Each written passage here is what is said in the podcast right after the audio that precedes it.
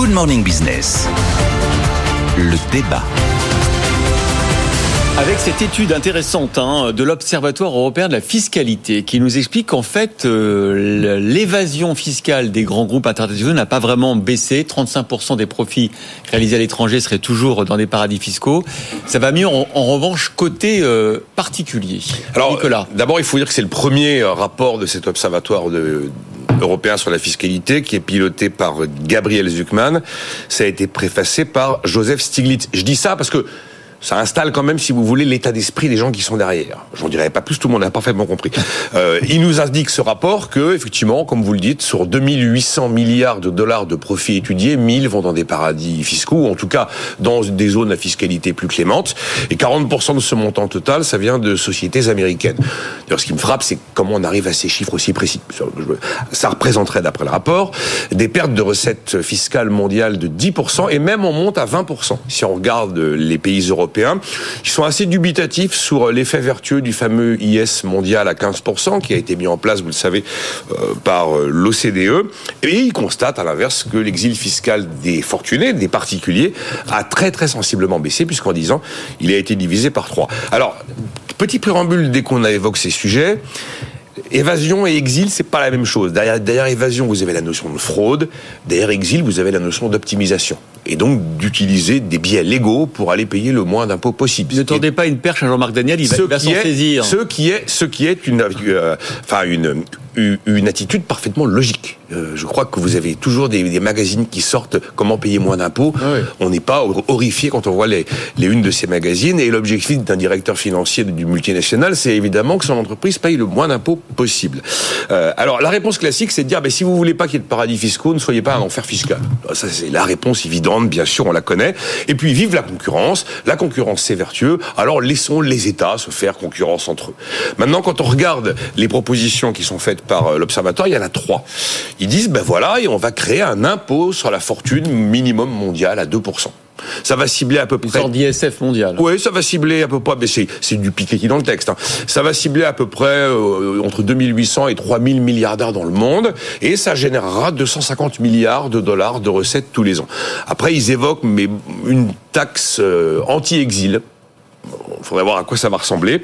Et puis l'idée que l'IS mondial, même si visiblement ils y croient pas beaucoup, il faut le porter de 15 à 25% Donc évidemment que des solutions fiscales pour essayer de se rendre un petit peu plus attractif sur le terrain fiscal là, ça me pose un petit problème. Maintenant, euh, le dernier élément, et je laisse euh, Jean-Marc dire tout le bien qu'il pense de la fiscalité au niveau mondial sur les grandes fortunes. Euh, quand vous regardez pourquoi est-ce que ça a considérablement baissé pour les, particuliers fortunés, c'est pas compliqué. Il a fallu une loi sous Barack Obama, s'appelle la loi FATCA. Et la loi FATCA a dit, on met fin maintenant au secret bancaire et on rend obligatoire les échanges d'informations bancaires entre les États. Et euh, c'était pas compliqué. Les Américains ont fait ce texte et ils ont dit parce que si vous avez des gens dans vos comptes euh, à droite, à gauche, qui sont des ressortissants américains mais que nous ne sommes pas au courant, si on se rend compte, on vous retire l'accès au, dollar. Quand vous êtes une banque de, niveau mondial, si vous n'avez plus accès au dollar, vous n'êtes plus une banque de niveau mondial. Et eh ben, du jour au lendemain, enfin, il a fallu du temps que ça se mette en place. On a vu effectivement euh, l'ensemble des, États mettre fin au secret bancaire. Donc c'est les Américains globalement qui font un peu ce qu'ils veulent. Un jour, si les Américains considèrent que c'est vraiment un problème le Delaware ou euh, ah ben, vous inquiétez pas qu'ils trouveront la solution pour que ça cesse.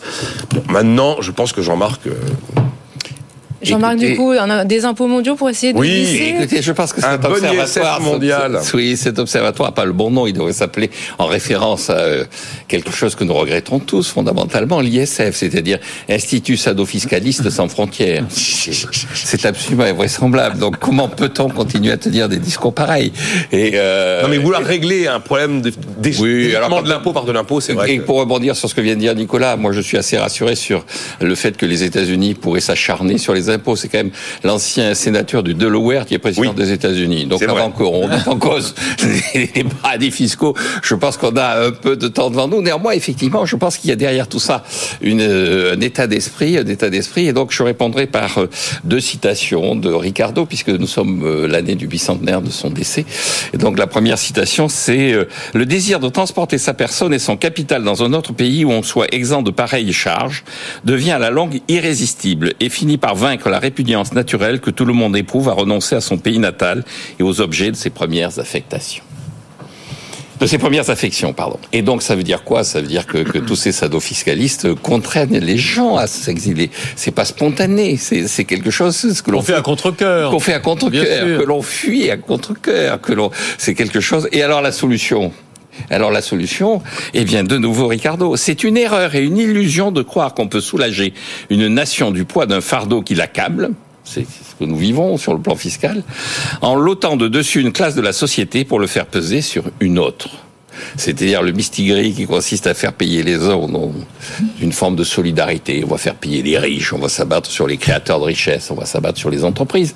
Parce que les entreprises, c'est quand même fondamentalement ce qui crée la richesse. Il faut qu'il y ait des employés, il faut qu'il y ait des employeurs. Mmh. Et donc la solution, si tant est qu'on puisse considérer que c'est un problème, la solution, Nicolas l'a dit, il faut baisser les dépenses publiques de façon à pouvoir baisser les impôts. Si on ne paie pas des impôts, s'il n'y a pas d'impôts, on n'aura pas à fuir les impôts. Ah mais admettez quand même que, imaginez qu'on va réussir à, lutter contre le désir d'évitement de l'impôt en mettant des impôts, il hmm. faut reconnaître que là, c'est fort. Hein.